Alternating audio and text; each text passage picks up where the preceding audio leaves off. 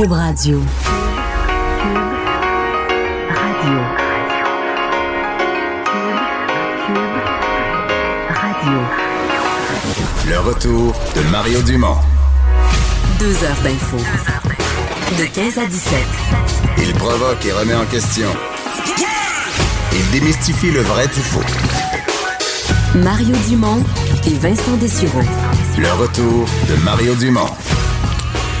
15h23 octobre 2018. Bienvenue à l'émission. Bonjour Vincent. Salut Mario. Grosse journée en actualité. Absolument. Notre premier ministre. Et, et ça va être un des gros sujets, je pense, de la prochaine année. Comment chacun des partis, surtout dans le face-à-face libéral-conservateur, comment on gère le dossier de l'environnement.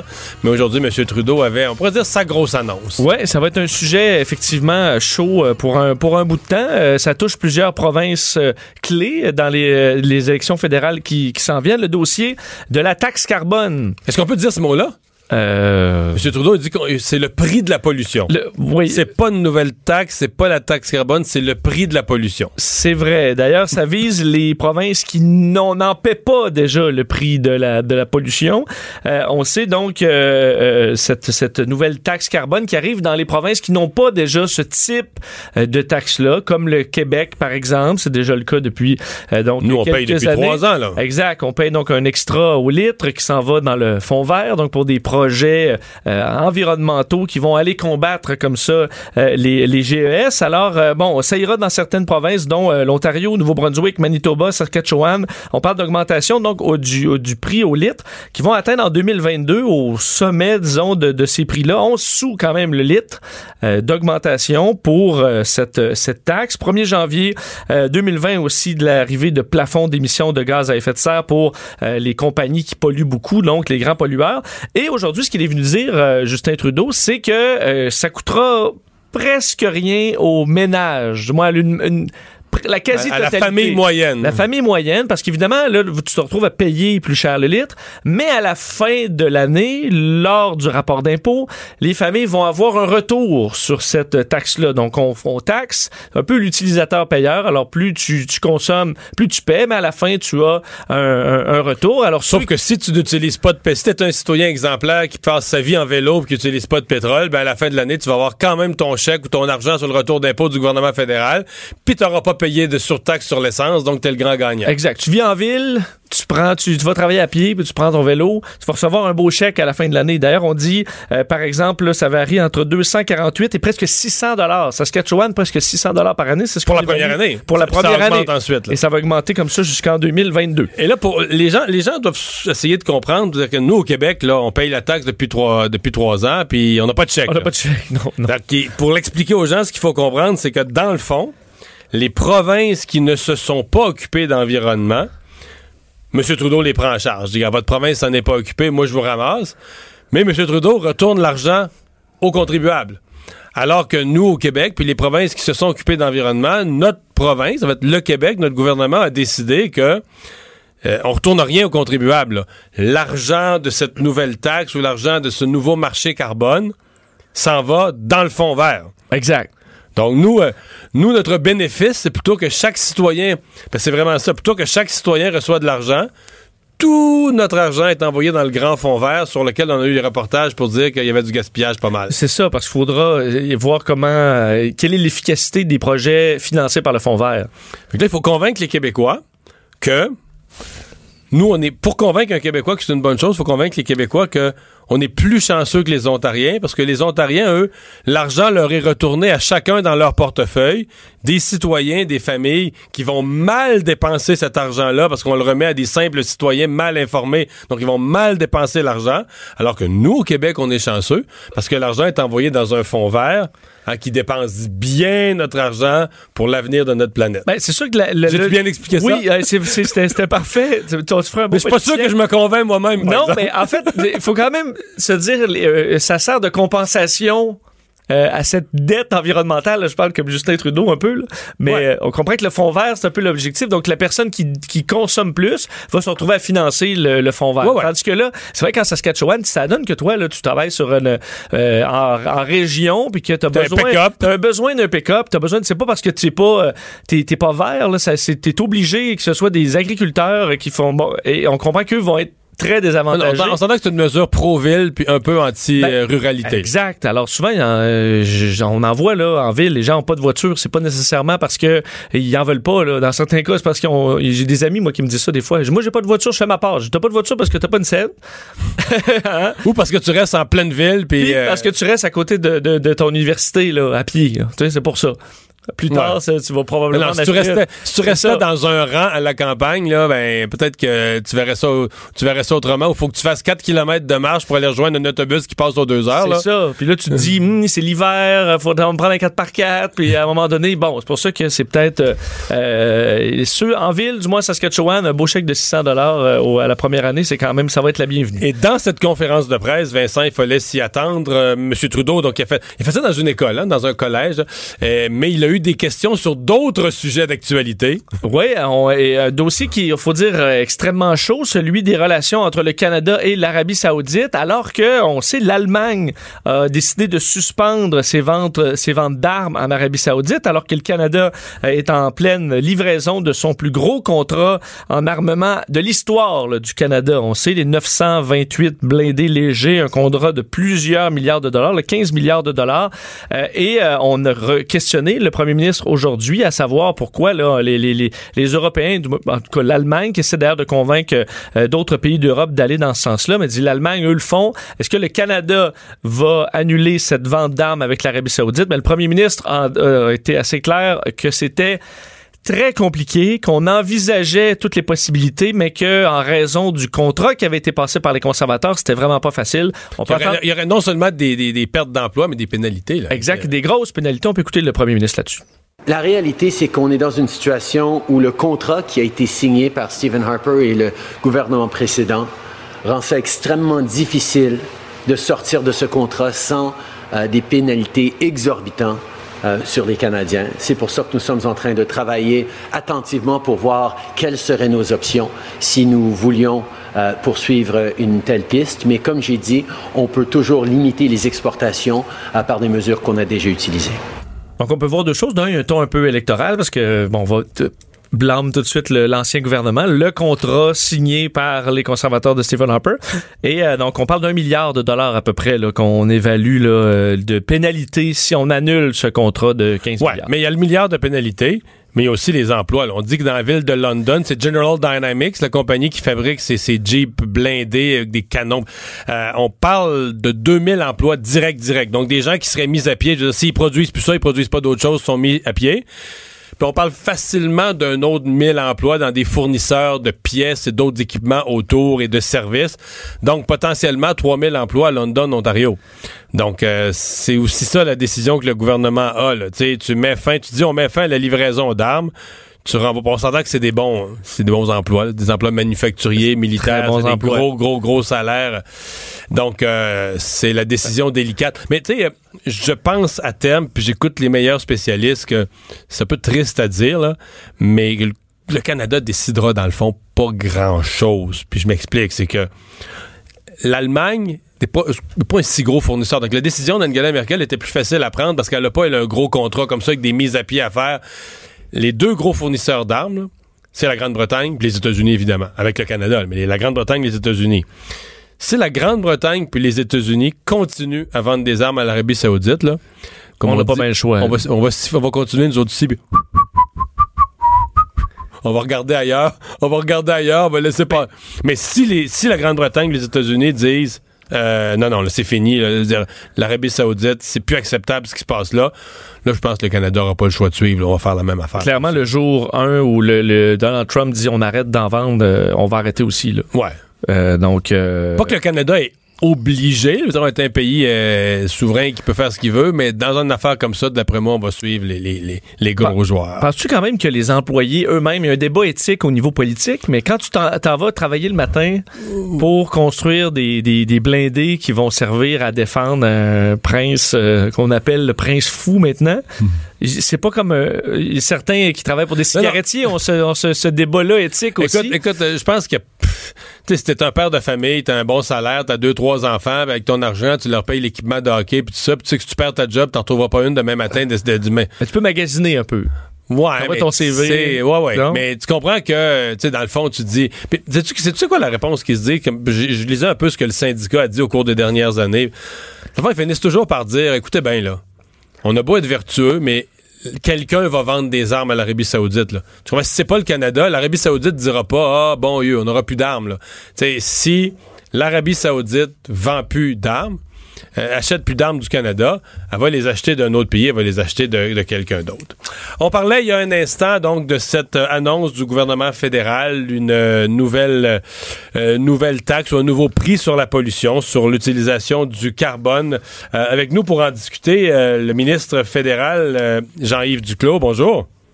Bonjour Mario, bonjour à tous ceux qui nous écoutent. Oui, Monsieur Duclos, euh, bon, euh, euh, résumez-nous un peu comment vous voyez cette annonce du, de votre gouvernement, puis un peu de la perspective québécoise, parce qu'évidemment, nous, on avait déjà une, une mesure là.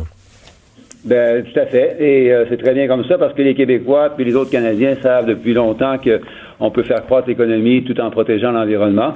Et l'annonce de ce matin là, de mettre un prix sur la pollution parce que la pollution est un, a un coût, c'est une annonce qui va exactement dans ce sens-là pour que on puisse faire en sorte de continuer à créer de bons emplois durables pour le long terme, tout en faisant en sorte que la pollution ait le moins d'impact possible sur la santé des familles et de l'environnement. Euh, bon, cette idée de retour, là, ça crée quand même deux statuts pour les Canadiens. Dans ces quatre provinces-là, euh, les citoyens vont recevoir, d'abord, vont, payer une nouvelle taxe, mais vont recevoir de l'argent de votre gouvernement pour payer cette taxe-là. Au Québec, on n'a pas cette chance. Au Québec, je veux dire, les gens on la, taxe depuis quelques années, puis ont sorti à chaque année l'argent de leur portefeuille. Il n'y a aucun gouvernement qui les a financés pour payer, payer le surplus de taxe sur l'essence.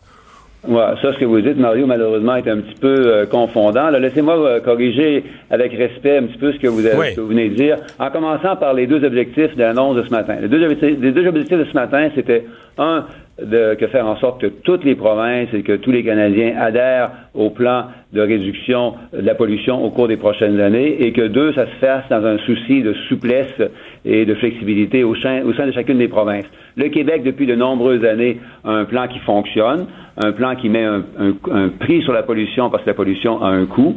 C'est un plan dont les, les revenus, les redevances ont été utilisés jusqu'à maintenant pour euh, investir dans le transport collectif, investir dans l'innovation, créer de nouveaux emplois. Ça va dans le fond vert. Ça va dans le fond vert. Donc, le Québec a toujours fait ça, ça fonctionne bien aux yeux de plusieurs. J'imagine qu'on peut toujours faire mieux, mais c'est au gouvernement du Québec, là, moments de réévaluer euh, ce qu'il va faire et ce qu'il fait avec les redevances du prix sur la pollution. Dans d'autres provinces, toutes gouvernées par des gouvernements conservateurs, et malheureusement, il y a, un alignement des conservateurs fédéraux et, euh, et provinciaux sur l'enjeu. Dans les autres provinces, dans d'autres provinces, quatre autres provinces, on prétend que la pollution n'a pas de coût et que par conséquent, on ne devrait pas mettre un prix sur la pollution, mais à partir de maintenant, ça ne sera plus le cas. Il va y avoir un prix sur la pollution dans toutes les provinces pour que tout le monde soit aligné dans ses objectifs de faire croître l'économie tout en protégeant l'environnement. Mais je comprends votre réponse. Dans le fond, vous nous dites, ce n'est pas votre faute, c'est la décision du gouvernement du Québec lorsqu'il a créé il y a quelques années le marché du carbone. Le gouvernement du Québec a décidé de mettre tout cet argent-là dans le fond vert plutôt que de le retourner aux citoyens. vous dites c'est une décision de la province, une décision du Québec. Mais moi je me mets dans la peau du citoyen, le citoyen de Gatineau là. Lui, il va regarder ça. Et, le citoyen de Gatineau qui travaille à Ottawa, lui, ses collègues de travail d'Ottawa vont recevoir de l'argent du gouvernement fédéral, vu qu'il vit en Ontario. Puis euh, lui, il va dire, ben non, moi je paye ça. Moi je paye la, la, la, taxe carbone, je la paye de ma poche, puis les Ontariens se la font payer par le remboursement fédéral. Il va venir frustré quand même, et il faudra lui expliquer, lui réexpliquer, ouais, oui, c'est toi, c'est ta province qui a décidé de mettre tout cet argent-là dans le fond vert, mais avant qu'il comprenne ça, il va avoir de la frustration, vous craignez pas ça? Ben, c'est pas mon rôle de défendre le gouvernement du Québec, évidemment. Mais je peux vous dire, Mario, que le leadership du Québec au cours des dernières années a eu deux effets importants. Le premier, c'est de faire en sorte que l'annonce de ce matin soit plus facile. Le, Québec a joué un rôle super productif au cours des derniers mois pour indiquer, expliquer aux autres provinces, dont les provinces récalcitrantes, que c'est important de faire les deux, faire croître, l'économie puis protéger l'environnement. Le deuxième, la deuxième conséquence du leadership du Québec, ça a été de rendre les entreprises québécoises plus compétitives autour des énergies, des technologies et de l'économie verte. Parce que Mario, on fait face à un, un, un, problème qui est incontournable. Il faut qu'il y ait une transition énergétique au cours des prochaines années. La planète en a besoin. Et il y a un marché majeur qui se développe, un marché économique majeur qui se développe. À l'échelle mondiale, d'ici à 2030, il va y avoir un marché de 26 000 milliards de dollars autour des, de la nouvelle économie, 65 millions d'emplois qui vont être créés. Le Québec et ses entreprises vont être à l'avant-garde parce qu'au Québec, on est un peu en avance sur les autres provinces. Mhm. Le bon, le plan que vous avez présenté euh, ce matin, vous êtes convaincu qu'avec ça, parce que on, vous critique là, à l'heure actuelle, il y a des environnementalistes qui disent bon, le gouvernement Trudeau a parlé d'environnement, le gouvernement Trudeau a signé euh, les ententes à Paris, euh, le gouvernement Trudeau, M. Trudeau lui-même a fait de, beaux discours à Paris, mais on n'atteint pas les cibles, on n'est pas en voie d'atteindre les cibles. vous pensez que cette mesure-là va faire la différence? On va les atteindre, les cibles, parce que c'est pas la seule mesure qui existe. C'est une mesure très importante. Mettre un prix sur la pollution, c'est important parce que la pollution a un coût.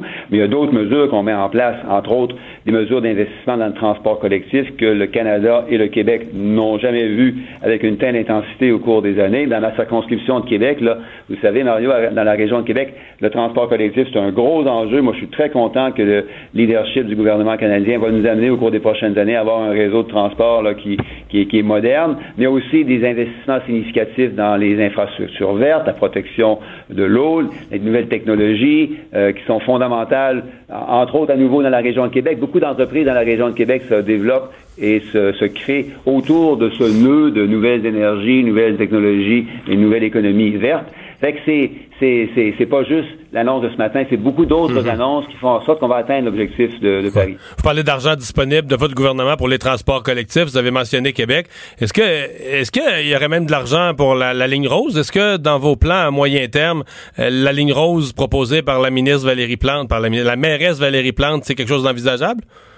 Ben, ce que je constate, moi, c'est que partout au Canada, puis encore plus important partout euh, au Québec, on est en train de se mobiliser hein, pour faire en sorte que les coûts de congestion routière diminuent, que les familles aient plus de temps euh, pour passer avec leur avec leurs conjoints puis leurs enfants, pour qu'on ait aussi un environnement euh, plus propre, là, moins de moins de bruit, une, qualité de l'air plus importante. Donc, il y a un bon degré de mobilisation. Puis, même si je suis évidemment un peu plus biaisé euh, en faveur de la région de Québec, je sais aussi qu'il y a ailleurs au Québec, dont, euh, dont à Montréal, où ça, ça, ça, brasse et ça bouge.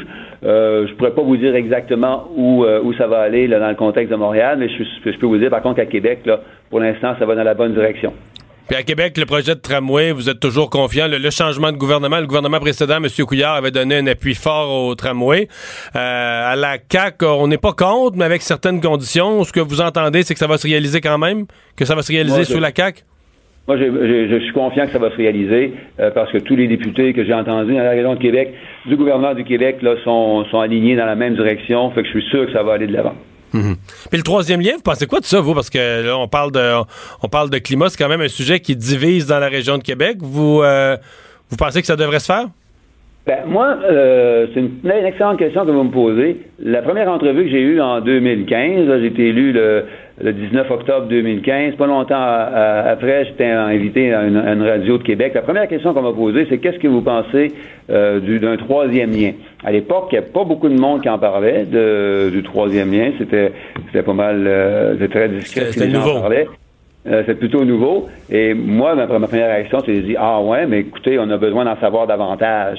Ben, ce que je parce davantage sur toutes sortes de choses, les, les différentes options qui existent. Que vous savez, le fleuve à Québec, là, il, peut être traversé de différentes manières. Les coûts que ça pourrait avoir, évidemment, euh, en termes financiers, d'investir dans un troisième lien, les impacts sur la circulation, les impacts sur les choix de, de domicile, les choix de travail des, des gens dans la région, le, la réduction possible du coût de transport, mais aussi le fait que quand on construit davantage d'infrastructures en transport, il y a aussi euh, des comportements que les gens adoptent là, qui font en sorte qu'ils utilisent davantage les ponts et les autoroutes qu'ils l'auraient fait autrement. Donc, moi, j'ai dit, écoutez, moi, j'aimerais en savoir davantage. Que ce que je constate en 2018, c'est qu'on est à peu près rendu au même, au même point. On veut en savoir davantage. Moi, j'entends dans la région de Québec, dans la circonscription, beaucoup de gens me dire qu'ils veulent en savoir davantage avant de, de, de se faire une opinion.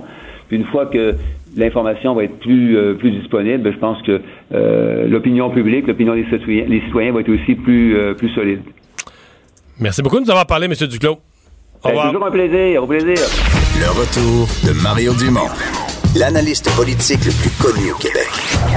Cube Radio. On est de retour pour parler avec Mathieu Bock-Côté, qui, le chanceux, s'est payé de la belle lecture de sûrement un de ses, auteurs préférés, Jean Chrétien, Mes histoires. Salut Mathieu. Bonjour. Bon, un premier ministre fédéraliste qui a symbolisé le Canada pendant une longue période. Oui, ben, enfin, d'abord et avant tout. Est-ce que c'est ton préféré? Ah, ben, j'ai une admiration infinie pour cet homme, dit j'en m'entends. C'est un, homme fascinant pour certains, euh, évidemment, qui a jamais exagéré dans dans les, explications intellectuelles ben, des ben choses. voilà, c'est-à-dire il y a deux choses. Il décide de publier, bon, il a déjà publié des livres de mémoire il y a quelques temps, qui ça avait été, je pense c'est un, un franco-ontarien dont le nom m'échappe qui avait tenu la plume pour lui.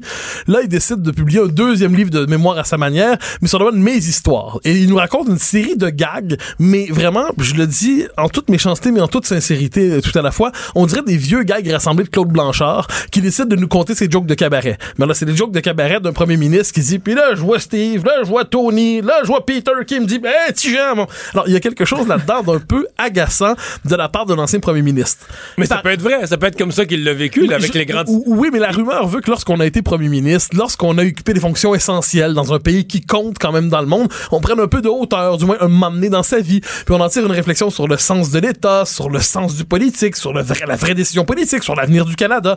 Et on fait pas seulement raconter ces vieilles histoires de comté. Genre ça se passait à Halifax en 1964. Puis là, Joe Labine me disait, il y a quelque chose là-dedans d'agaçant. À tout le moins, c'est le sentiment que ça me fait. Mais une fois qu'on va au-delà de l'agacement qui vient avec le fait que c'est un premier ministre qui décide de cabotiner alors qu'il pourrait chercher à se grandir d'une manière ou de l'autre, c'est une entreprise de réécriture de l'histoire. C'est-à-dire, finalement, Chrétien ne nous raconte pas l'histoire, il nous raconte des histoires. Il réécrit l'histoire et on le voit autour d'un événement dont on a beaucoup parlé depuis son passage dimanche à Tout le monde en parle.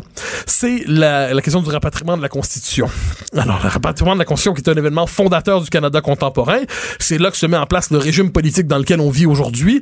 C'est à cause de ça que le Québec est toujours pas signataire de la Constitution parce que ça s'est fait dans des, un cadre parfaitement illégitime. Et Chrétien nous dit, à propos de la nuit des longs couteaux, donc lui qui avait organisé finalement l'espèce de complot d'une manière ou de l'autre pour exclure le Québec de, la signature de la Constitution, lui qui avait rassemblé les provinces anglaises dans un bloc suffisant pour être capable d'imposer une Constitution malgré le Québec qui se voyait comme un des peuples fondateurs, eh bien on voit Chrétien qui nous dit finalement j'étais à l'origine de rien de tout ça, ne vous inquiétez pas, je suis une figure secondaire, d'ailleurs à 20h je dormais déjà avec Aline au lit. Et là ça réponse à un enjeu historique qui est il était le ministre de la Justice, le responsable du dossier pour Trudeau, le responsable politique du dossier constitutionnel. Il s'en écarte avec une boutade. Il s'en écarte avec une espèce d'histoire drôle à sa manière. Demandez à Aline, elle était témoin. J'étais là au lit à ce moment-là avec elle. Que faisait-il? Un peu plus, il va nous le, il va nous le dire. Mais, et, et, il laisse de côté complètement ce qui est pourtant l'essentiel, c'est-à-dire son rôle politique dans le rapatriement de la Constitution, comme s'il voulait blanchir son dossier. Qui a laissé le Canada jamais plus pareil. les, accords du lac Meach visaient à réparer ça. Robert Bourassa et Marie ont travaillé 3-4 ans là-dessus. Le référendum de 95, on pourrait même dire, découle, bien sûr, découle de ça. Il y a le référendum en 95 que parce qu'il y a une trahison constitutionnelle en 81-82 à bien des égards. Or, tout ça. Ah, lui, il résume ça à dire. résumer ça à une espèce de boutade sur le fait que c'est un couche-tôt. Euh, alors là, on a envie de lui dire, mais vous avez une réflexion probablement sur le fil des choses, sur le sens de l'histoire, sur ce qui s'est passé. Et il y en a pas vraiment. Et si on cherche à trouver le sens des choses, le sens des événements, il faut fouiller ailleurs dans le livre. Une autre histoire que par ailleurs racontée à tout le monde en parle, mais il va plus en profondeur dans le bouquin, si je peux me permettre, bien que chez Chrétien, on distingue difficilement la profondeur du creux. Mais quoi qu'il en soit, oh. euh, il, il nous dit euh, pourquoi je suis un fédéraliste aussi ardent? Et il nous dit c'est que fondamentalement, les francophones avaient deux choix. Il dit soit s'annexer aux États-Unis, soit euh, devenir, rester dans la dans l'entreprise canadienne. Et la question qui est posée, c'est-à-dire bon, la question de l'indépendance, vous pouvez être pour ou contre, mais vous devez avoir un avis particulier sur cette question-là. Il évacue ça en nous proposant une espèce de débat qui se situe en 1856 environ entre l'annexionnisme, ce qu'on appelait comme tel à l'époque, et le fédéralisme canadien tel qu'on l'appelle aujourd'hui. Et encore une fois, complètement détaché des enjeux politiques, complètement Mais ce que je comprends, c'est sa thèse, de toute façon, c'est que si on parle encore français au Québec aujourd'hui, c'est justement dans, cette perspective-là, c'est parce qu'on a adhéré au fédéralisme voilà, canadien. Voilà, oui, c'est ce qu'il nous dit parce que ça nous a protégés de, de, de, des États-Unis où on aurait été annexé, puis ensuite neutralisé, puis assimilé, déculturé. Bon, c'est une hypothèse historique que certains défendent, mais la question qui a été posée par Fiori, notamment en ondes, avec une forme de candeur honorable, il dit oui, mais la question d'un Québec pays, qu'est-ce que vous en pensez? Et il balaie ça à la manière d'une forme de réflexion insensée. Et ce qu'on voit dans son livre, finalement, c'est que, mis à part cette réflexion historique que je viens de vous raconter, il n'y a pas vraiment de réflexion sur son engagement politique, il n'y a pas vraiment de réflexion sur son parcours, il n'y a pas vraiment de réflexion sur ses idées politiques. C'est une longue, longue histoire de cabotin, j'y reviens, qui n'est pas capable, finalement, de nous expliquer le fondement de son engagement au fil du temps. Voilà pourquoi l'espèce de réhabilitation étrange de chrétien qui vient avec ce livre où il se promène partout puis on a le souvenir d'un homme qui apparemment était attachant, eh bien, me semble-t-il qu'on doit se rappeler de son œuvre politique. parce que c'est un, le, résumé de ça, c'est que c'est un gagnant. Ah, il, a, tout gagné, il a jamais perdu, il a gagné ses élections, il a gagné dans son comté, il a gagné la course au leadership contre toute attente, il est devenu chef, il est devenu premier ministre, il a jamais perdu, il a été élu, réélu, réélu, réélu, réélu. D'accord. Euh, dans le scandale des commandites, là, il s'est présenté alors qu'il devait être crucifié, il a montré une balle de golf puis il a gagné. Peut-être qu'il a gagné qu'une désinvolture, peut-être qu'il a gagné avec, euh, bah, à la limite, euh, des éléments de personnalité. Je vais, peut-être faire sursauter des gens, mais des éléments de personnalité de Donald Trump aussi, là, qui s'en fout puis qui répond, qui répond de façon un peu courte en disant moi j'ai confiance, je suis, confiant, puis je sais ce que je fais, puis salut là. Mais c'est un gagnant. et c'est ça qu'on retient. Mais il y a une histoire qu'on pourrait raconter aussi, et je pense qu'on doit conserver cet autre récit, c'est-à-dire parfait, c'est un gagnant sur le plan personnel, très bien. On pourrait aussi raconter la triste histoire d'un Canadien français de service, un colonisé de première, pour reprendre le vocabulaire d'hier, quelqu'un qui s'est fait une fierté chaque fois de piler sur son groupe national, qui s'est enorgueilli de d'imposer après le référendum de 95, d'imposer avec la loi C20 une espèce de corset de tutelle au Québec, c'est-à-dire qu'on a mis la démocratie québécoise sous tutelle à jamais à certains égards. Donc il y aurait moyen de raconter l'histoire d'un homme qui n'a trouvé sa promotion que parce qu'à travers lui, le Canada anglais trouvait le Canadien français de service prêt à faire la sale job, le sale boulot avec les siens. Euh, c'est comme une version de ce point de vue moins sophistiqué, plus rustique, plus rudimentaire de Pierre Elliott Trudeau, mais c'est une longue histoire dans l'histoire des pays qu'on pourrait dire subordonnés ou dominés, comme on disait autrefois. On prend le minoritaire fier de faire des mamours majoritaires et on lui dit pas crache sur les tiens, en échange on te donnera la première place. C'est aussi ça l'histoire de Jean Chrétien. Hmm. Est-ce qu'on pourrait dire qu'il a piqué les souverainistes depuis une semaine? Ah, il a pas seulement piqué les souverainistes, il leur a donné un coup de maillet, un coup de gourdin, un coup de bâton. Et de ce point de vue, parce qu'il y a des gens qui ont son esprit de sourire, eh bien, ils disent, oh, mais quand même, il est amusant, mais n'ayant pas l'esprit de sourire, j'ai plutôt envie de sortir mon propre gourdin. À tout le moins, c'est ce que j'ai cherché à faire aujourd'hui en vous en parlant. Mathieu, merci beaucoup d'avoir été là. Au grand plaisir, au revoir. au revoir. Le retour de Mario Dumont, le seul ancien politicien qui ne vous sortira jamais de cassette. Mario Dumont et Vincent Dessureau. Jusqu'à 17. Cube Radio. Le buzz de Vincent Dessureau.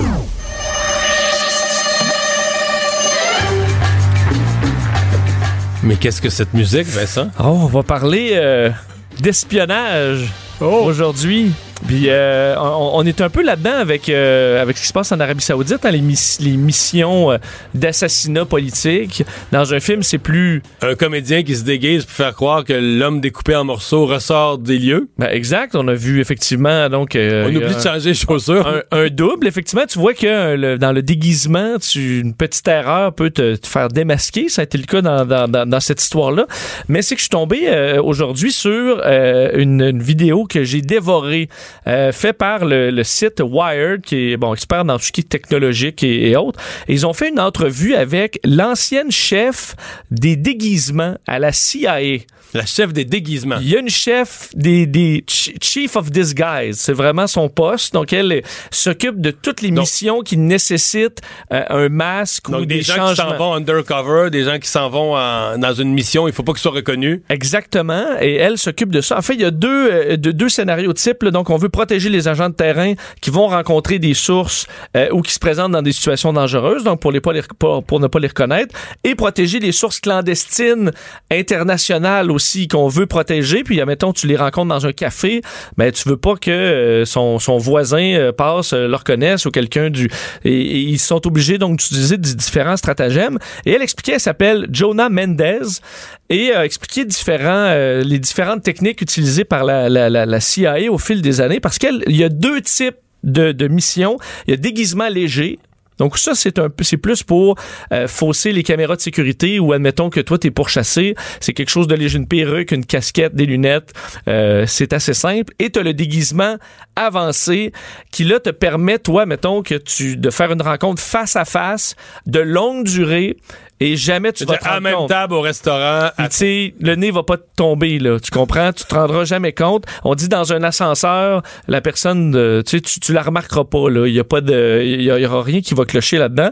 Et elle, la dame, ce que j'ai trouvé particulier, euh, Jonah Mendes, c'est qu'elle a travaillé sur la nouvelle génération de masques dans les années, euh, dans les années 80, et elle avait présenté les nouveaux masques de la CIA à George Bush père. Euh, au bureau ovale.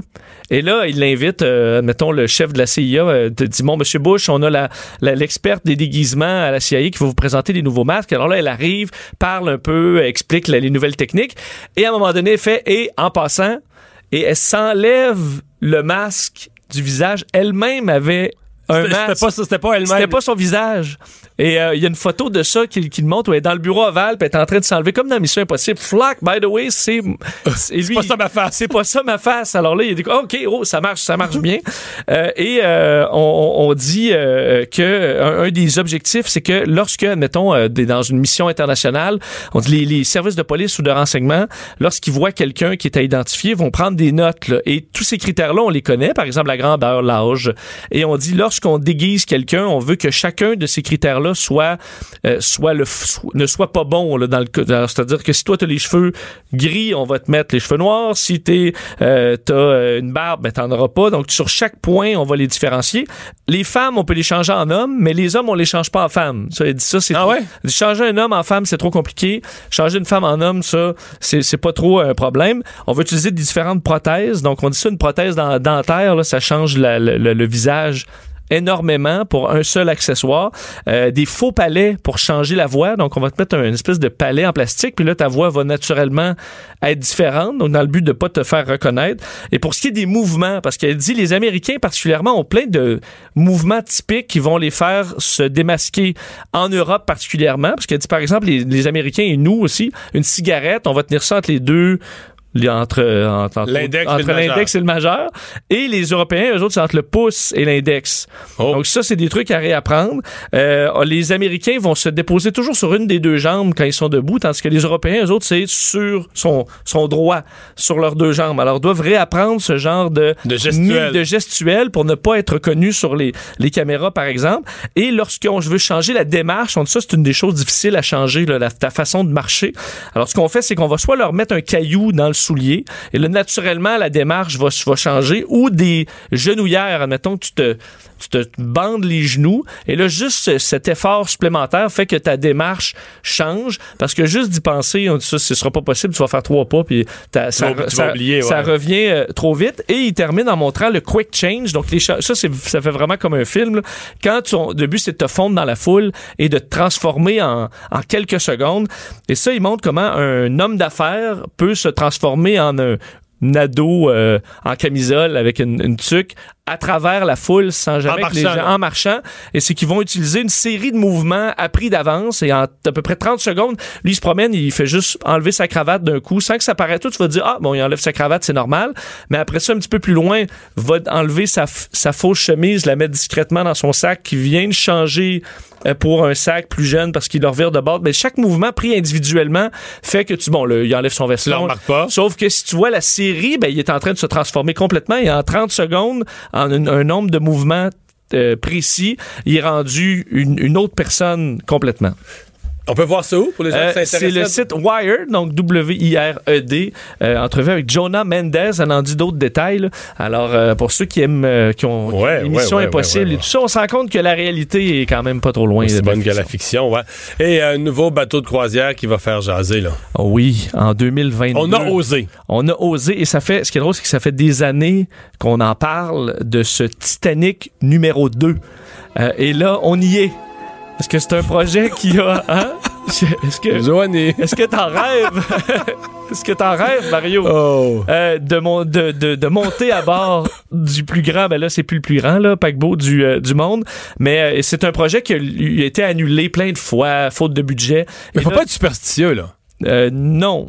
Mais tu sais Non, non, je, moi, je le suis pas. Là. Moi, j'embarquerai premier voyage, pas de problème. Bon, euh, c'est la réplique euh, identique pas complètement, là, donc une réplique du Titanic de un demi-milliard de dollars, euh, qui que euh, donc on, confirme la construction qui est en cours. C'est le USA Today qui a donné d'autres détails aujourd'hui. 2022, premier voyage. Évidemment, on a transformé les techniques un peu. Ce n'est plus la coque rivetée, là. C'est des, c'est, des nouvelles technologies. Il y a des bateaux de sauvetage pour tout le monde. C'est une bonne amélioration, ça. C'est une, très bonne amélioration. Alors, tout ce qui est sécurité s'est mis au goût du jour, mais le, le reste sera à l'échelle identique. Alors, l'objectif étant de faire au départ... Des violonistes sur le quai?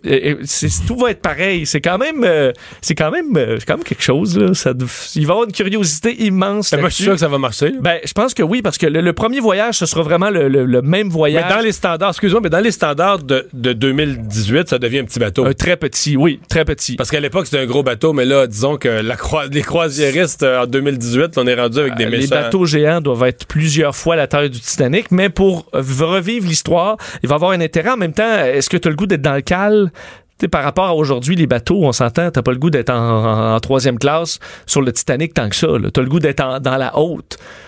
C'est ça ou rien. Là. Fait que je sais pas comment on va diviser les classes, mais ce sera sûrement, euh, il y aura beaucoup d'intérêt. Et aussi, on dit dans les ports, chaque fois qu'il sera en visite, ça va déplacer des foules. Alors, il y a probablement bien de l'argent à faire. 2400 passagers pourront euh, monter à bord et 900 membres d'équipage. 2022, on sait pas encore euh, les billets seront en vente quand, mais ça, lui, j'ai quand même hâte de voir ça. Qui va faire la... Parce que, tu sais, quand il va voir le lancement, il faudra qu'il y ait de la musique. Qui va chanter pour l'inauguration? On a-tu... Oh, ben, on a on a quand même une idée, hein? J'ai trouvé quelqu'un, peut-être. Si tu penses.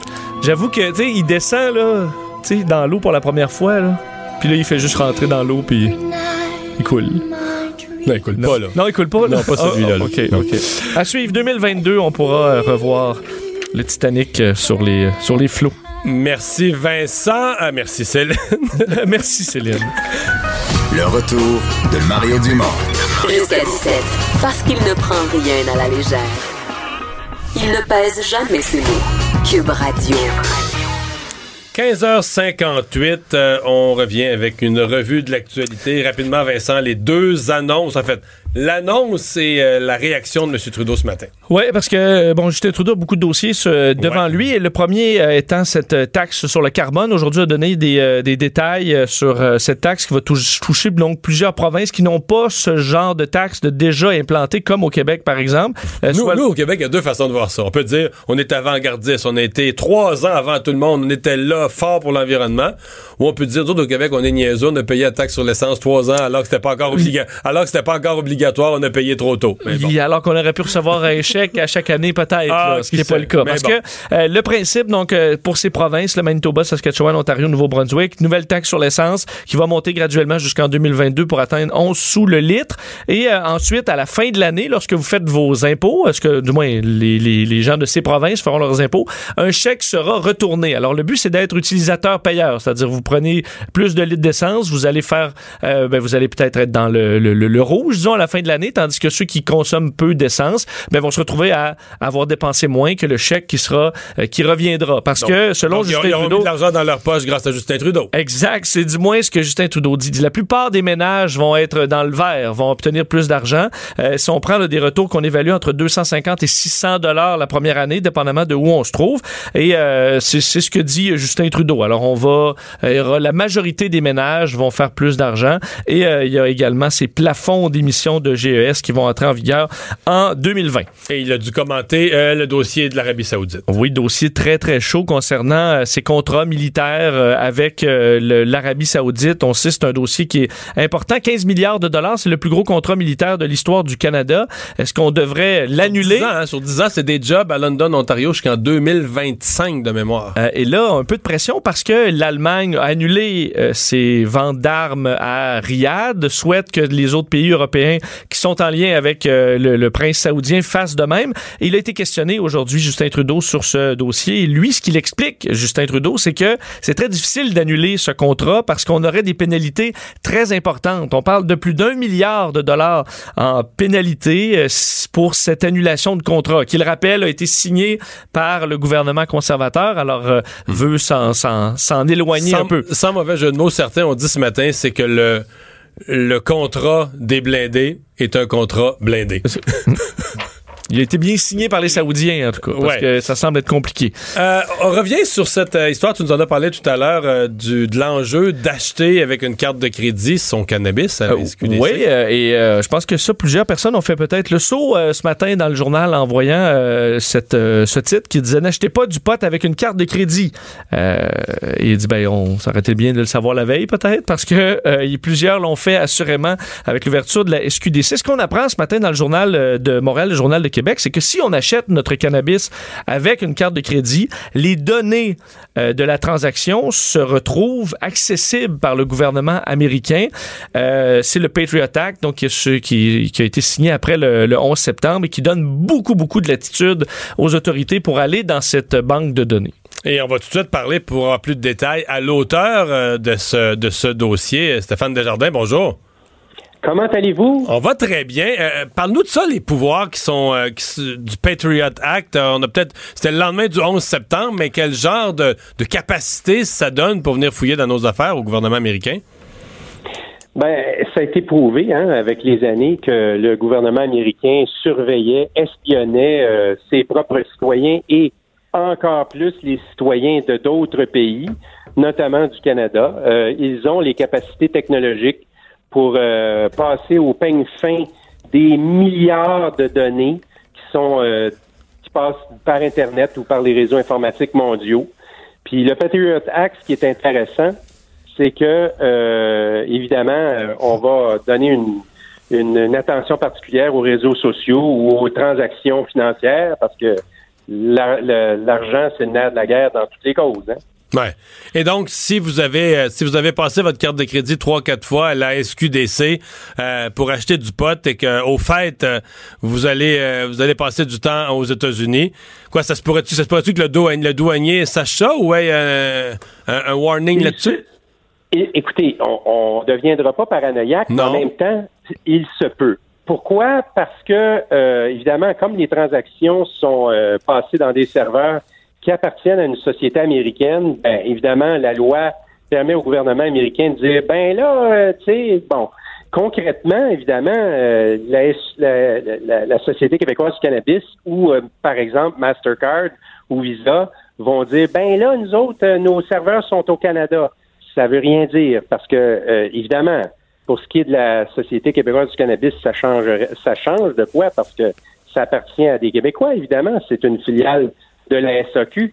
Mais dans le cas de Visa ou Mastercard, ça change tout parce que c'est une société américaine et même si le serveur est situé, mettons, à Montréal ou à Toronto ou nommé une ville canadienne, la loi, le Patriot Act, force la compagnie américaine à quand même transmettre les données. Alors, par exemple, si vous êtes une personne euh, que le douanier euh, piffe pas, aime pas, il se peut que dans son écran, euh, il y a une information en pitonnant un petit peu, il se rend compte que vous avez acheté de la du, du, pot euh, à la Société québécoise du cannabis. Donc, le, goût, ben, le goût pourrait lui venir de, vérifier dans vos bagages, si vous, sur ces quantités que vous avez achetées, si vous ne seriez pas en train d'en rentrer un petit peu aux États-Unis, là. Ben, ben, même si vous n'aimez pas la face, ça nous est tout arrivé, là, un douanier là, qui fait un petit trip, là, euh, qui se prend au sérieux ce jour-là, puis il vous aime pas la face, vous faites des petites jokes, je sais pas, et euh, là, bon, il décide, lui, bon, ben lui, euh, j'aime pas la face, fait que je décide de faire des petites vérifications. Et oups, voyons donc, toi, il a acheté du pot Société québécoise du cannabis il y a six mois. Ben, monsieur, vous rentrez pas aux États-Unis parce que le pot chez nous, c'est illégal, puis vous n'avez pas le droit de consommer ça. Fait que prenez vos bagages, puis virez-vous-en. Allez-vous-en chez vous. On s'en pose plein de questions à la frontière. C'est-à-dire que les gens qui travaillent dans l'industrie, euh, les gens qui consomment, les gens qui achètent, bon là, tu nous ajoutes avec la carte de crédit, ça laisse une trace encore plus grosse de l'achat. Euh, on ne sait pas est-ce que les Américains vont s'en foutre puis vont finir par s'habituer puis à dire au Canada c'est légal puis tant pis? Où est-ce qu'ils vont... Bon, puis il y a déjà quelques États américains où c'est permis, mais on comprend qu'au niveau du gouvernement fédéral aux États-Unis, ça reste une substance illégale. Euh, on ne sait pas comment les Américains vont se comporter. Hein. Je sais pas, Mario, si vous êtes allé aux États-Unis dernièrement, mais moi, j'y vais assez souvent, puis je me rends compte que les douaniers, ils sont plus aussi gentils et souriants qu'avant. Euh, il faut comprendre, depuis 10 ans, 15 ans, ils sont en guerre, les Américains, contre le terrorisme. Le 11 septembre, ça, ça les a traumatisés. Ils ont eu euh, deux guerres en, Afghanistan ils ont, et euh, la guerre du Golfe. Ils sont, euh, ils sont, ils ont un peu une mentalité un peu paranoïaque qui, en plus, est exacerbée par un président, pour ne pas le nommer, qui, qui, qui est un peu agressif sur ces questions. c'est un président qui est plutôt conservateur. Et, et sa garde rapprochée, c'est des gens très conservateurs. Alors, évidemment, les, les douaniers sont sensibles à ces questions-là. Évidemment, il y a aussi, euh, bon, Stéphane, les, les, les, douaniers ont accès à notre téléphone cellulaire, donc peuvent aller fouiller là-dedans. Et probablement qu'avec la légalisation, il y en a plein qui ont pris des photos de Hey, regarde la marchandise qui vient d'arriver par, euh, par, la poste, garde mon colis, et, ça aussi, ben ça oui, peut ben proposer oui, problème. Ils vont regarder aussi, ben oui, puis ils vont regarder dans votre page Facebook, puis là, ben, tu sais, ils voient avec un petit joint. C'est un joint, c'est une cigarette roulée à la main, on le sait pas. Euh, puis là, si vous dites au douanier, moi, je veux pas que tu regardes dans mon téléphone, mais il va te regarder et il dit, ben, va-t'en chez vous. Faut pas oublier, à la douane, vous n'avez aucun droit. C'est un privilège, ça, il nous le rappelle toujours. Hein. c'est un privilège d'entrer en sol américain. On n'est pas chez nous, on est chez eux. Ouais. Exactement. Euh, puis en même temps, aujourd'hui, avec euh, les bases de données, là, euh, toutes les bases de données sont sur le nuage. Hein? Fait que la vôtre, la mienne, toutes nos données personnelles, on n'en a plus de vie privée sur le, en informatique aujourd'hui. On n'en a plus. Puis, comme par hasard, la plupart des grandes compagnies, c'est-à-dire presque toutes, sont américaines et sont gouvernées par le Patriot Act. Puis, le Patriot Act, pour les Québécois, on n'a aucun recours. Ils peuvent venir fouiller dans nos affaires. Ils peuvent même ordonner à n'importe quelle compagnie américaine de fouiller dans nos affaires sans dire, sans dire au gouvernement canadien. Est-ce que, euh, selon vous, les, Canadiens en général, on se préoccupe pas assez de ces dossiers de vie privée? Je disais le commissaire à la vie privée euh, euh, au Canada qui, qui, répète souvent, demande au gouvernement de faire davantage. Parce qu'on voyait, par exemple, la présence des serveurs de Visa ou Mastercard. Je pense pas que ça empêche grand monde de, dormir, à savoir si ça se trouve au Canada, si ça se trouve aux États-Unis. Mais est-ce qu'on sous-estime l'importance de ça, de, de l'accessibilité de toutes ces données-là? Ben, tu sais, quand un hacker, il fait du recoupement d'informations sur le nom de votre chien, puis euh, de, de, votre blonde ou de votre cinéaste préféré sur Facebook, puis il trouve votre euh, NIP et votre mot de passe pour vous voler, ben c'est ça. Mais même affaire pour ce qui est des, des, des, euh, serveurs. c'est drôle, on s'en sac des serveurs jusqu'à ce qu'un douanier vous dise ben tu rentres pas aux États-Unis, ouais, mais toute ma famille m'attend en Floride. Tout bad. Fait que je crois que les gens sont un petit peu naïfs euh, ils disent ben j'ai rien à me reprocher jusqu'à ce qu'un douanier euh, vous prenne pour euh, quelqu'un d'autre parce que votre nom ressemble à un hacker ou un, un terroriste ou un, un, criminel recherché, mais c'est pas moi, ben tant pis. Hmm. On est on est vraiment un peu naïf par rapport à ces questions-là, même pas mal naïf. Ouais. On se dit, tu sais, il y a quelques années, là, il y a, il y a on, on, on, était, on capotait sur le fameux roman ou Big Brother, là, tu sais, il y a des écrans partout qui nous surveillent. Ben, l'écran, c'est votre téléphone qui est dans votre poche. Le gouvernement vous surveille. L'écran, hein? l'écran, l'écran qui nous surveille, on dépense pour l'acheter, puis on paye toi et moi pour l'opérer. Puis on aime ça. On donne les informations let's. Tu sais, on est rendu là, là. On est, on est assez naïf on n'est pas naïf? Ils font de l'argent avec nos vies privées. Facebook en sait plus sur nos options politiques que nos propres parents. Ouais. On est moins naïf quand on te parle. Merci, Stéphane. Eh ben, bonne journée. Salut. Euh, autre nouvelle qu'on surveille, euh, Vincent, euh, un rappeur canadien qui a eu un accident. je sais que tu es plus familier avec l'aviation. Pour nous autres, ça paraît bien bizarre comme accident. Oui, ça me paraît bizarre aussi. C'est l'histoire de ce rappeur de bon John James McMurray, rappeur de la Colombie-Britannique, qui fait des vidéoclips de rap. Et lui, c'est un parachutiste. Et samedi dernier, après, semble-t-il, des mois de préparation, euh, il a tenté de faire une cascade pour son prochain vidéoclip euh, et il en est mort. Donc lui, son objectif était de monter sur les ailes d'un petit avion, un Cessna, et euh, ensuite d'aller danser sur l'aile, donc en rappant.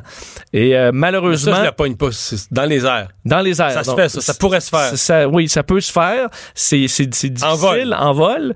et là, l'avion, il est allé trop loin sur le bout de l'aile. L'avion est tombé. Mais l'avion avance à 200-300 km/h, non? Ben un Cessna, ça peut. 200, je sais pas. Ben 100, ouais, un peu ça peut voler un petit peu plus bas que ça, autour de 120 km/h. Euh, mais ça. Mais là, tu te fais vanter, t'es sûr. Et lui s'est retrouvé donc trop au bout. L'avion est tombé en spirale, ce qui est très dangereux. Il est tombé de l'avion. Euh, le pilote a réussi à reprendre le contrôle, lui, mais euh, lui, John James McMurray, a pas eu le temps d'ouvrir son parachute, a frappé le sol et il est mort. il n'y a pas un système d'automatisé, donc je connais pas le parachutiste. Il y a plusieurs trucs que je comprends pas là-dedans parce que moi, bon, j'ai été parachutiste, j'ai pas, j'ai pas dansé sur une aile, mais j'ai fait quelque chose de similaire. Moi, ce qu'on faisait, peut-être pas le ce qu'il y avait de plus brillant, là, mais euh, c'est que euh, tu, sors de l'avion et là, je, je m'accroche. Tu sais que moi, je, change une lumière, là, puis j'ai le vertige. Fait que tout ce que tu me dis, là, j'ai de la misère, j'ai de la misère à t'écouter. on n'entrera pas sur le vertige, mais t'as pas le vertige, t'es pas. Euh, moi, je suis le premier à avoir le vertige, là. mais t'as pas le vertige, t'es pas accroché au sol. C'est un, mais, une, ah, trouve-y, un autre nom. J'ai peur, des hauteurs. La peur des hauteurs. J'aurais pas fait ça, je peux te le dire. Bon, là, tu sors de l'avion et... Ben, le jeu, tu sors de l'avion, je m'accroche à l'aile avec mes bras, puis là, tu, tu vas, je vais au bout de l'aile, OK. Pourquoi tu fais ça? Qu'est-ce ben, j'étais jeune, là. Je cherchais des, des hmm. sensations fortes. Et là, je m'accroche au bout de l'aile. Donc, plutôt que de sauter en parachute. Bon, là, je suis accroché au bout de l'aile. Et là, le but du pilote, c'est de me faire décrocher. Puis moi, c'est de tenir le plus longtemps possible. Fait que lui, il monte, il descend, il tourne. Il secoue l'avion. Et là, moi, j'essaie de rester là. Généralement, pas très longtemps parce que c'est des forces assez intenses, là, à supporter. Puis la manière, tu tombes dans les airs. Puis là, l'avion, lui, il continue son chemin. Puis toi, tu ouvres ton parachute. Le problème, c'est ça. C'est pourquoi il n'aurait pas eu le temps d'ouvrir son parachute, sachant que, je veux dire, il peut faire ça très haut. L'avion a eu temps de, reprendre le contrôle. C'est pas supposé être encore plus rapide pour un parachutiste et le parachute est supposé s'ouvrir automatiquement. C'est maintenant obligatoire au Canada d'avoir un appareil d'ouverture automatique qui a une, certaine altitude critique.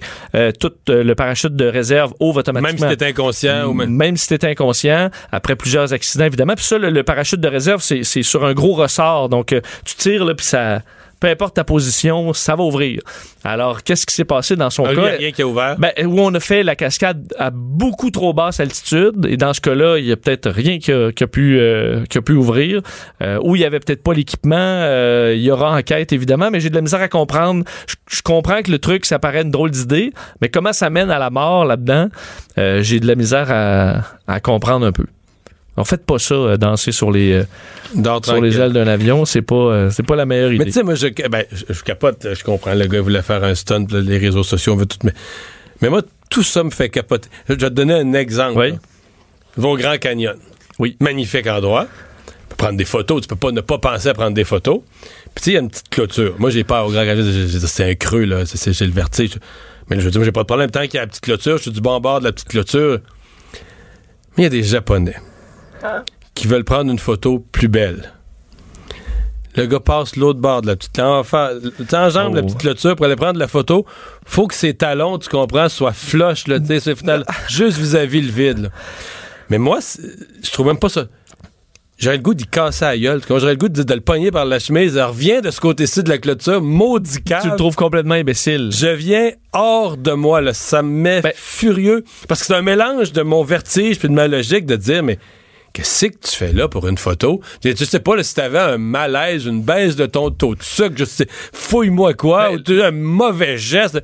Tu vas te tuer pour rien pour que ta photo soit à, 2 degrés d'angle un peu meilleur. Le pire, c'est qu'il y a beaucoup, euh, il y a beaucoup de morts reliées à des selfies euh, dans des endroits touristiques. Là. Ça arrive euh, toutes les semaines, quelque part dans le monde, sur des, des cliffs, des, dans des parcs nationaux. La, personne veut la photo parfaite, ça avance vraiment sur le bord. Ah, coup de vent, un mauvais, puis là, tu, tombes en bas. Pour tout ça, pour un selfie, là, euh, t'as raison que c'est assez imbécile, mais des soit en parachute, bien contrôlé, c'est relativement sécuritaire. C'est pas euh, bon. Euh, c'est pour ça qu'il semblait avoir fait de façon de, ça de façon sérieuse. Qu'est-ce qui s'est passé? Il y aura euh, il y aura enquête. Et donc la Chine qui aujourd'hui inaugurait un pont assez majeur. Merci. Ouais, j'avais une réflexion quand même à dire. Dans les années 60, les plus grands chantiers du monde c'était ben, à Montréal avec l'expo, le, le, métro, tout ça, l'expo 67. on a eu les grands barrages, mais là malheureusement aujourd'hui les grosses affaires c'est plus c'est plus ici. On, on, a, quand même beaucoup de petits chantiers à Montréal. On fait nos mais sauf qu'on fait, on refait nos, vieilles affaires à neuf. Mais euh, en Chine aujourd'hui, on vient d'ouvrir le plus long pont maritime du monde. Imaginez-vous un pont de 50, enfin un pont et un tunnel parce que ça dépend où tu te trouves dans la structure. 55 km de long, un projet de 22 milliards de dollars canadiens. Et on comprend qu'en Chine, avec le coût des travailleurs, 22 milliards, tu t'en fais long. Là. 55 km qui permet de relier Hong Kong, Macao et la Chine continentale. donc, et, et c'est à la fois au niveau du génie, ça semble un défi extraordinaire. Ça a pris pratiquement 10 ans, là, presque 10 ans, le chantier qui a commencé en 2009, qui a eu aussi, par contre, ils sont pas exclus de ça, des dépassements de coûts, des poursuites pour corruption, euh, des ouvriers qui sont euh, qui sont décédés là-dessus. Euh, plusieurs parlent déjà d'un éléphant blanc, mais il y a aussi l'aspect politique parce que on sait entre Hong, Kong est un est en partie euh, autonome. Et on voit ça un peu comme un cheval de Troie parce que là la Chine contrôle ce pont là qui rentre là, dans, dans, Hong, Kong. et les règles de ce qu'on comprend à l'embouchure c'est la Chine qui gère ça. Alors ils sont sur ils sont sur le territoire de Hong Kong avec les règles chinoises. Alors il y a un côté géopolitique assez complexe mais au niveau euh, des, des, infrastructures c'est vraiment vraiment impressionnant euh, ce qu'on a fait. Il s'appelle le pont de de pont de Hong Kong Zoo High Macao. 55 km. Euh, inauguré, les premières voitures circuleront euh, dans la journée de demain. Un pont, c'est assez impressionnant, un pont qui devient un tunnel, qui rentre dans l'eau. C'est ça, parce que c'est pas vraiment, il y a un bout, il y a un bout pont et à un moment donné, on rentre carrément dans l'eau. On a comme créé une petite île. Il y a ça entre, euh, entre Copenhague et la Suède. Même chose. J'oublie ah le nom du pont, mais entre Copenhague et la Suède, là, tu es sur un pont, puis tout à coup, c'est un tunnel, tu rentres dans l'eau. Ce que tu dis, faut, faut pas qu'il y ait des grosses vagues, là, parce que le tunnel non, va d'eau, ça doit être pensé. Ils ont pensé à ça avant toi, Vincent. Je pense que oui, mais les, les images font, hey, c'est vraiment fait bizarre, alors ben, bravo au génie chinois. Merci, Vincent. Cube Radio.